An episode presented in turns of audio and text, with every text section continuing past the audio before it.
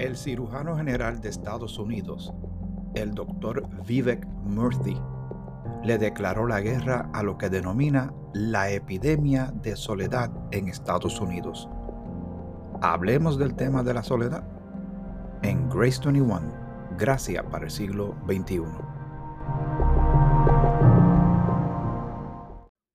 El Señor te bendiga. Te saluda Miguel Antonio Ortiz. El martes 2 de mayo del año 2023 en el Health Day News y en muchos otros lugares más, salió publicada una información que origina el cirujano general de los Estados Unidos, el doctor Vivek Murthy, M-U-R-T-H-Y, le declaró la guerra a lo que denomina la epidemia de soledad en Estados Unidos. Voy a seguir leyendo de este reporte que sale en msn.com. Murphy anunció una estrategia nacional para promover la conexión social, para resolver esta epidemia de soledad y aislamiento. No basta con todas las cosas que hemos estado manejando. Esto soy yo acá hablando de la parte del artículo que voy a seguir eh, compartiendo contigo.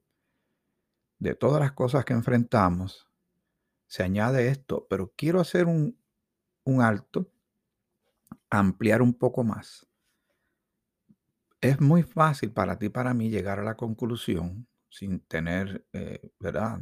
Un trasfondo clínico, médico, estadístico. Tú y yo somos personas, ¿verdad?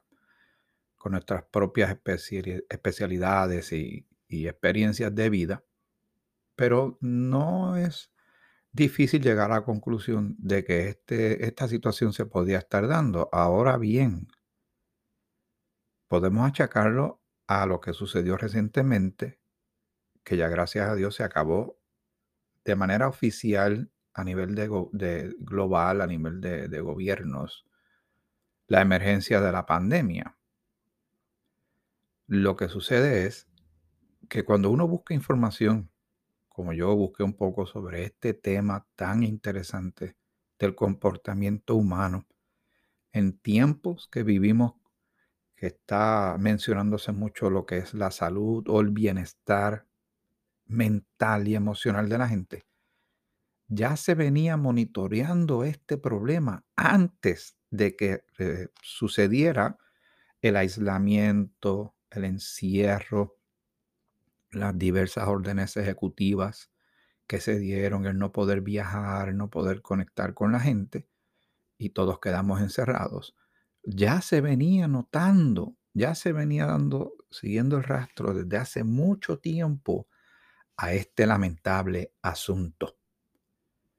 Así que no lo pensemos como algo novedoso, pero sí, cuando tenemos voces tan eh, importantes, tan públicas, como lo es el cirujano general y otras eh, personalidades de salubridad o entidades que están pendientes a estas cosas y al comportamiento mental y emocional de la humanidad, cuando ellos ya no les queda más remedio que hablar del asunto, hay que prestar mucha atención, porque le puede estar sucediendo a cualquiera de nosotros o a alguien que tú y yo conocemos.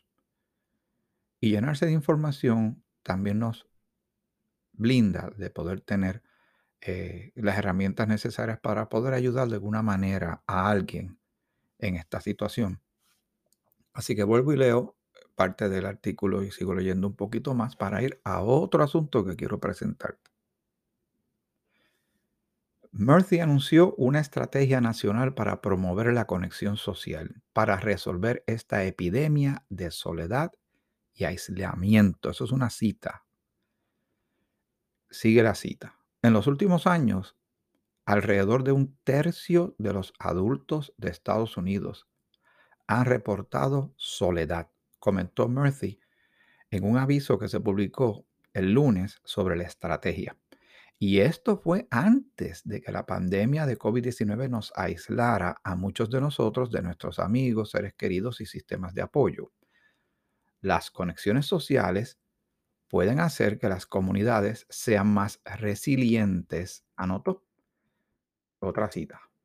Pienso que la soledad es una gran farsante. Puede parecerse a muchas cosas, declaró Murphy el lunes en CNN. Algunas personas se retraen, otras se muestran irritables e iracundas.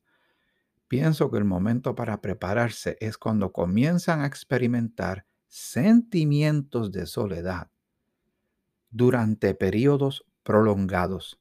Si se siente solo, llama a un amigo por teléfono y entonces ya no se siente así. O sube al coche, o sea, al automóvil, y visita a un familiar y no hay problema. Ahí la soledad funciona como el hambre o la sed. Una señal que nuestro cuerpo nos envía cuando necesitamos algo para sobrevivir. Se vuelve nociva cuando eh, persiste. Interesante este punto, ¿verdad? Y quiero que note las palabras, como siempre ah, también tratamos de recalcar en, estos episodios de Grace 21, que mayormente estos son estudios bíblicos, meditación de la palabra del Señor, pero no estamos ajenos a lo que sucede a nuestro alrededor.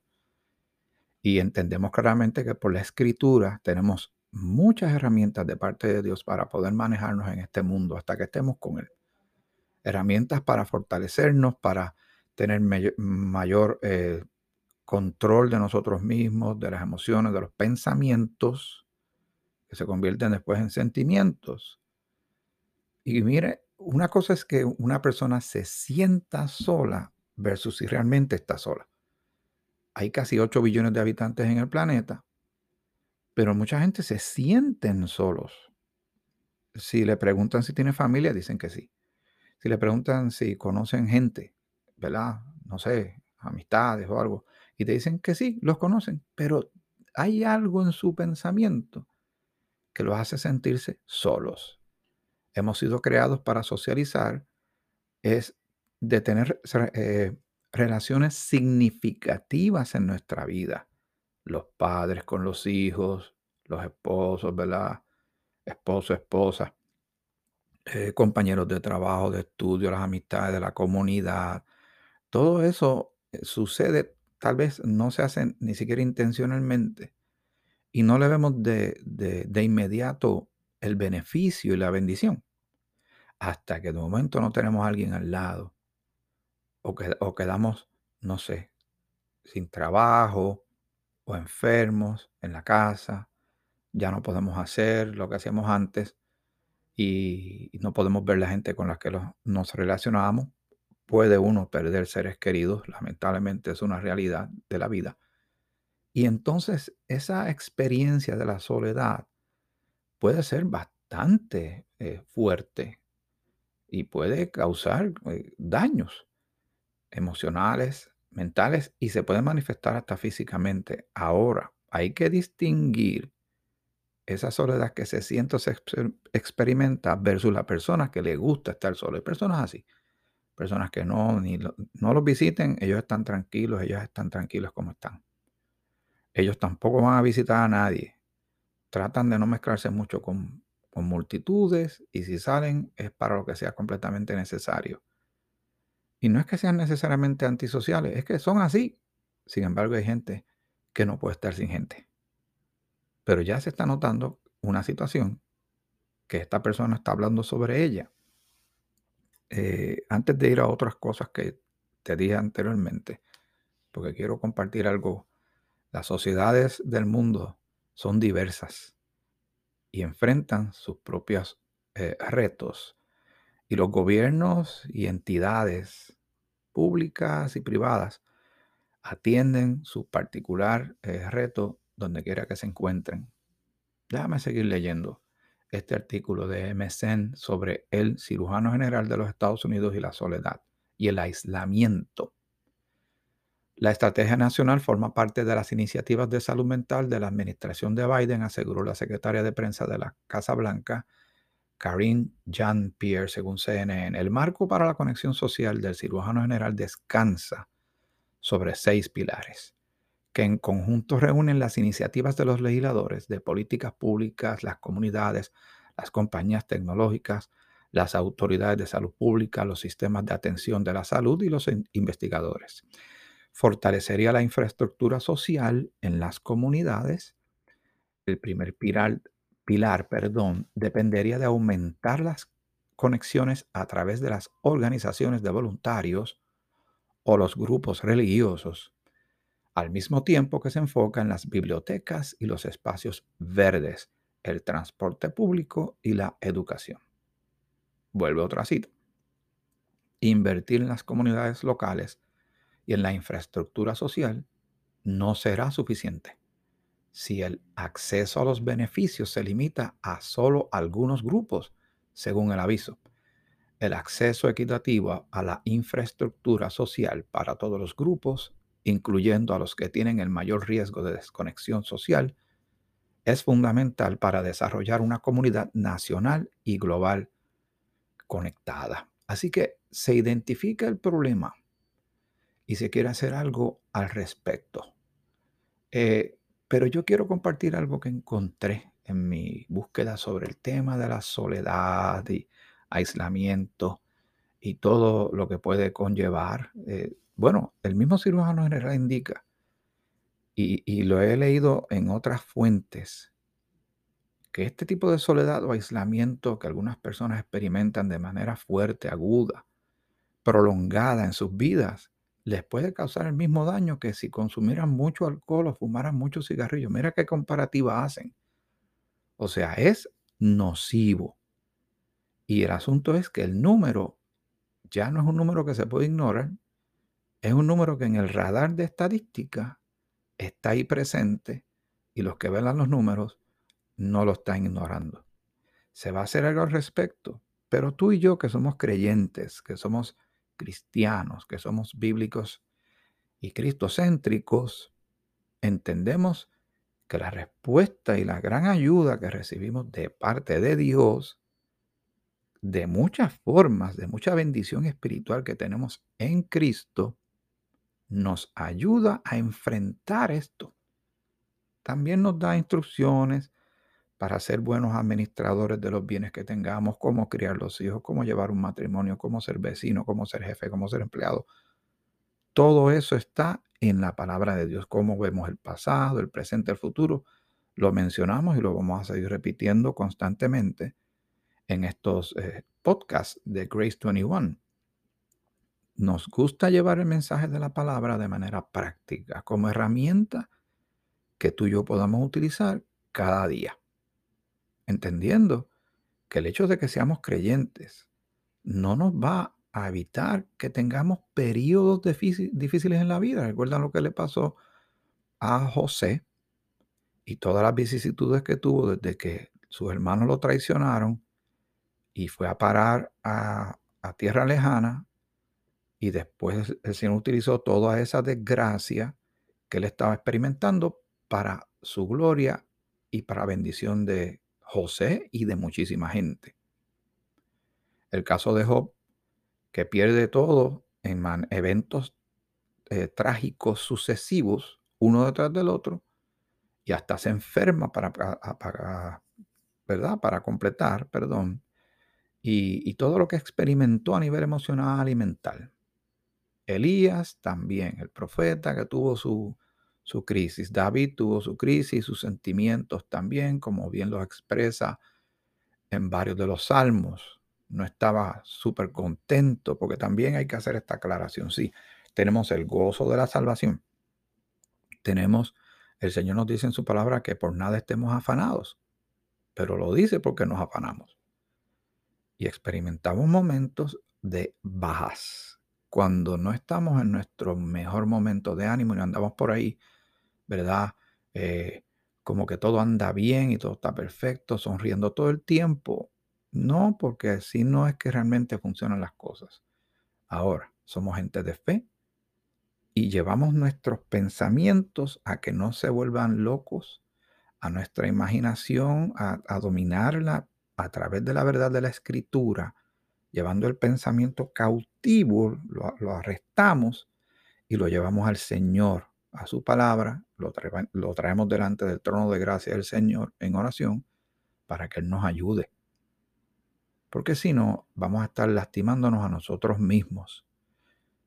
Este programa estos capítulos o este capítulo de hoy, ¿verdad? Pues no sé cuánto va a durar. Este tema en particular de la soledad y el aislamiento va dedicado a todas las personas que de una manera u otra han experimentado o experimentan las consecuencias y los que, lo que nos pueda pasar a ti y a mí en el futuro, ¿verdad? Pues ahora voy a traerles un tema que lo vi recientemente. Esta página se llama psicología y mente.com. ¿Usted ha escuchado alguna vez, tú has escuchado alguna vez el término hikokimori? Voy a repetirlo. Hikokimori. H-I-K-I-K-O-M-O-R-I de punto. Suena, no es un personaje de anime, no es una comida exótica. Es algo bien lamentable. Que yo hace tiempo, una vez, como que me enteré del asunto y no, yo, yo no estaba haciendo todavía el podcast. Y lo llegué a comentar en algún lugar. No sé si lo prediqué en la iglesia, pero hoy quiero compartir contigo lo que es el hikokimori. Entre otras cosas, es jóvenes encerrados permanentemente en su habitación, así como lo estás escuchando. Hoy hablamos sobre el síndrome de Hikokimori, según este artículo que escribe Beatriz Estebanes. Y e, esto fue en, junio del 2015. Imagínense lo que causó entonces el encierro de la pandemia. Tiene que haber acelerado, haber aumentado de manera exponencial una situación que lleva a la gente a encerrarse al punto de que, bueno, salen personas a, a entrar a... Allí hay como muchos apartamentitos pequeños nosotros desde acá vemos lugares como, como la cultura japonesa, para poner un ejemplo, de personas muy laboriosas, sumamente inteligentes, muy organizadas y estructuradas. Así es que nosotros los vemos desde acá. Pero saben, ellos tienen los mismos problemas que tú y que yo. Y se agrava por la gran presión cultural, donde se tienen unas expectativas tan grandes de labor, de presentar algo a los demás, de que uno alcanzó algo, que cuando eso no sucede, la vergüenza aplasta a la persona. Los niveles de suicidio son más altos de lo que tú y yo nos imaginamos en lugares como ese. De personas que nos dicen, pero ellos tienen todo bien cuadradito, ellos llevan bien su vida. Lo que pasa es que tú y yo nos movemos donde estamos y tenemos una cosmovisión a veces muy limitada y no vemos lo que pasa más allá. Dice este artículo de Beatriz Estebanes, hoy hablamos sobre el síndrome Hikokimori, un raro conjunto de síntomas de reclusión y soledad. Ahí está la palabra que estamos considerando, ¿verdad? Voy a seguir leyendo. Si una persona se recluye voluntariamente en su casa y no tiene ningún tipo de actividad laboral, ni académica, ni social durante al menos seis meses, puede estar sufriendo el síndrome de Hikokimori. Te invito a que busques sobre esto en el internet y vas a ver los lamentables videos que hay en YouTube sobre este tema y las consecuencias de unas personas que se aíslan por años y que a veces simplemente hay unas personas que su única labor es ir y recoger todo lo que esa persona dejó tirado en ese cuarto para limpiarlo, desinfectarlo y que alguien después venga y ocupe el espacio de una persona que estaba ahí, que no pidió auxilio posiblemente, o las señales no se leyeron, o se convenció a sí misma que mejor era hasta ahí llegó todo y no salió. ¿Sabe?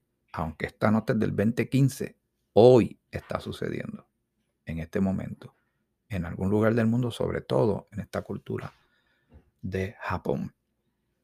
¿Qué es eh, el síndrome Hikokimori? Dice el artículo de psicología y mente.com.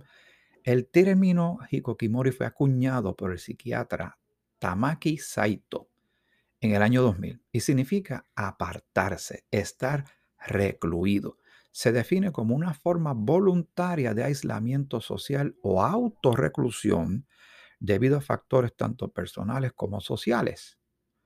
Afecta fundamentalmente a jóvenes adolescentes. Mire qué triste este detalle, que uno puede decir, bueno, eso tiene que ser gente mayor, gente anciana, gente que se jubiló, no saben qué hacer con su tiempo, están frustrados, los despidieron.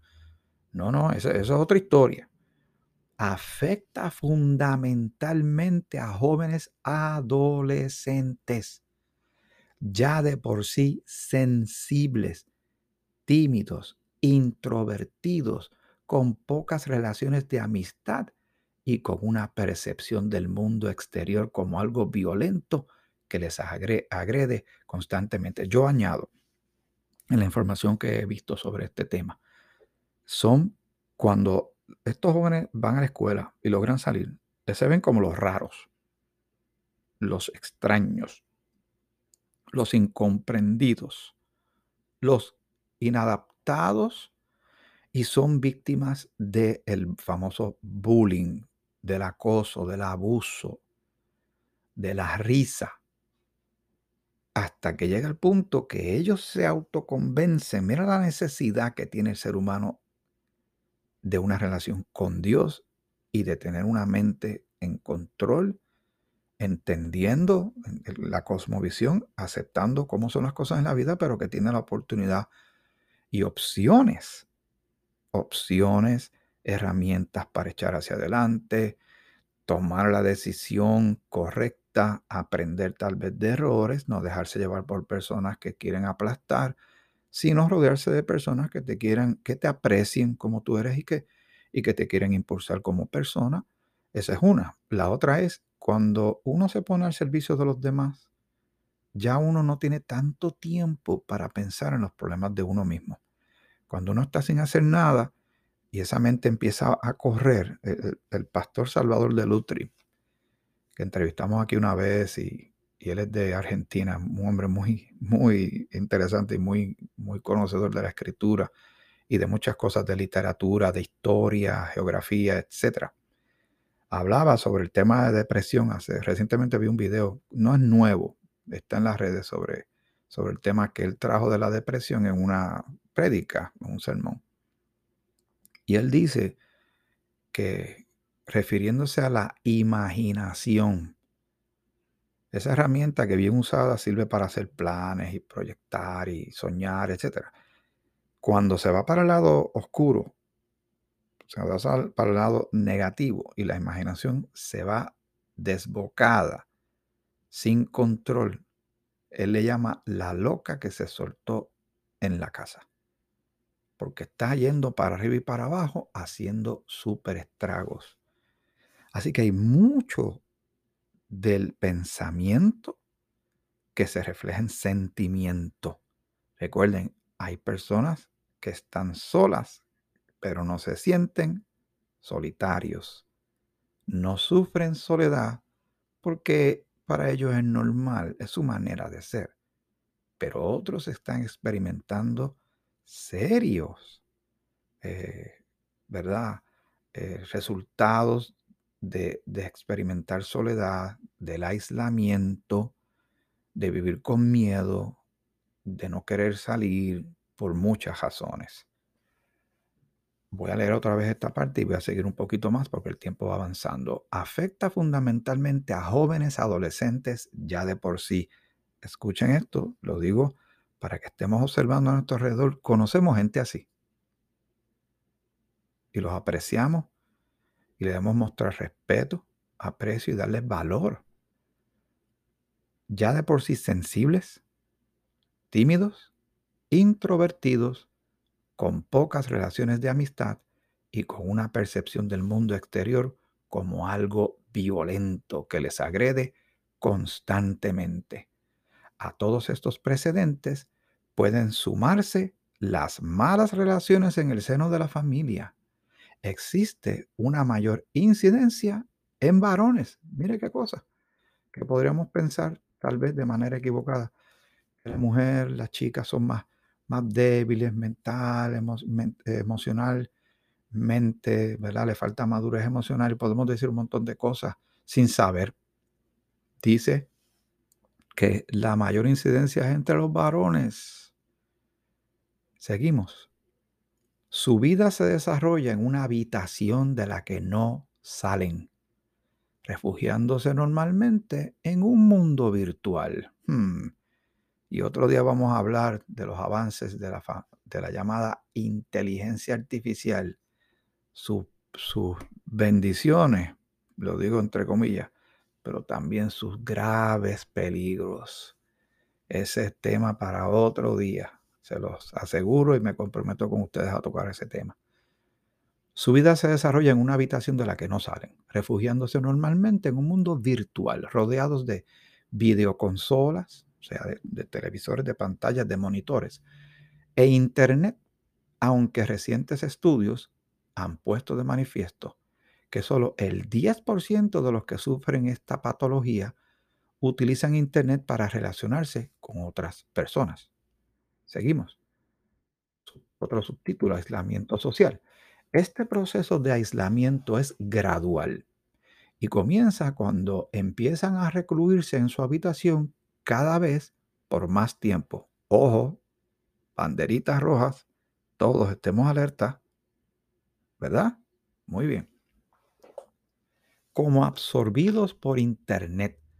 Dejan de llamar y quedar con sus escasos amigos y empiezan a descuidar sus estudios. Es aquí donde comienza esta especie de suicidio social. Repito, esta persona que escribe este artículo en la página de psicología-y-mente.com del año 2015 del Hikokimori, dice, es aquí donde comienza esta especie de suicidio social. Añadimos a la crisis de soledad y aislamiento este elemento. El nombre es bastante antipático. Todo lo hacen sin salir de casa, alterando incluso sus ritmos diarios, duermen durante el día, comen por la tarde y se pasan la noche jugando a videojuegos o viendo la televisión.